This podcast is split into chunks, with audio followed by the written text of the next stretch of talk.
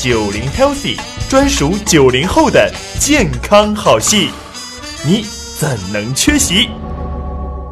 提升免疫，应对疫情。大家好，今天呢，我们来关注一下睡眠如何提升免疫力。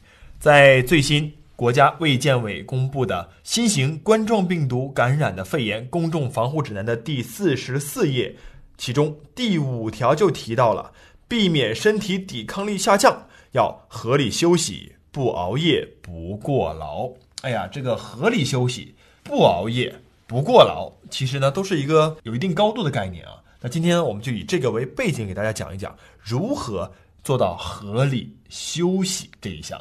OK，好，我们先开篇，先来聊一聊睡眠到底如何影响免疫力的。之前的节目里面，咱聊过，人在休息和睡觉的时候，副交感神经会兴奋。嗯，副交感神经一兴奋呢。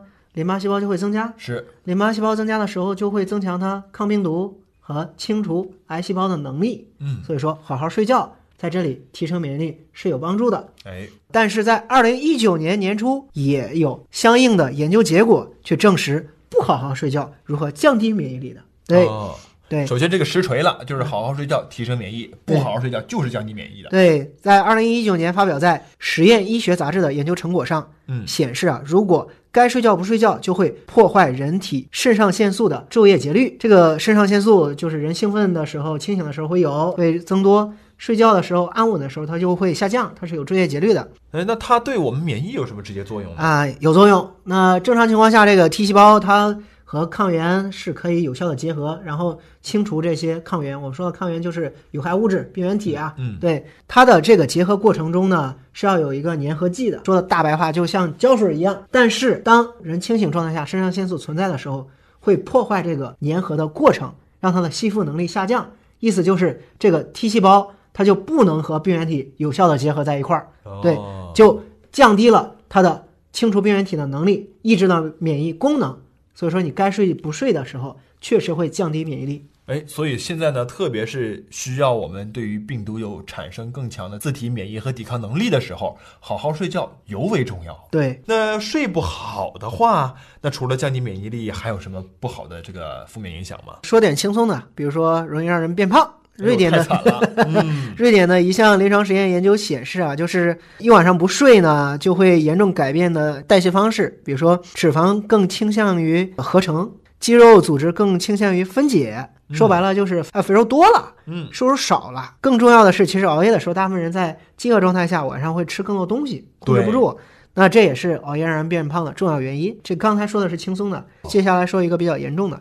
就是美国的另外一项研究告诉我们，睡眠不足啊，特别是剥夺睡眠。比如说，这个研究对二十名健康人，让他们一晚上不睡，发现他们大脑内的贝塔淀粉样蛋白沉淀水平明显上升，上升了百分之五。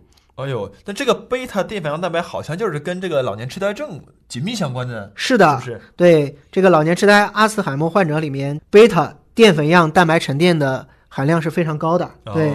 而且我自己也是一个老年痴呆基因的突变的携带者，所以说我更应该好好的睡觉。是的，叶涛老师，你要好好休息啊。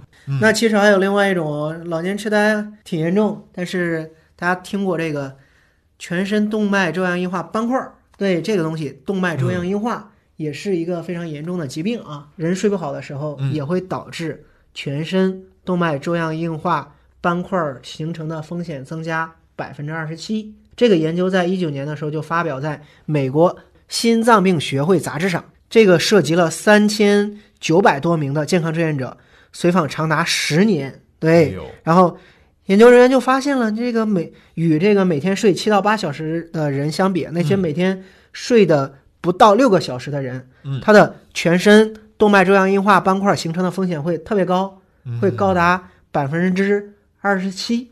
所以说，这些睡不够的人，其实对于自体的这个健康来讲，是带来了很大的隐藏风险和隐藏的这个危害的。特别是大家在家的时候啊，不要觉得没事儿了，那我就通宵玩个游戏吧，啊，没事儿大半夜的看个剧吧，不行，得好好睡觉，保证七到八小时的睡眠，才能够保证健康。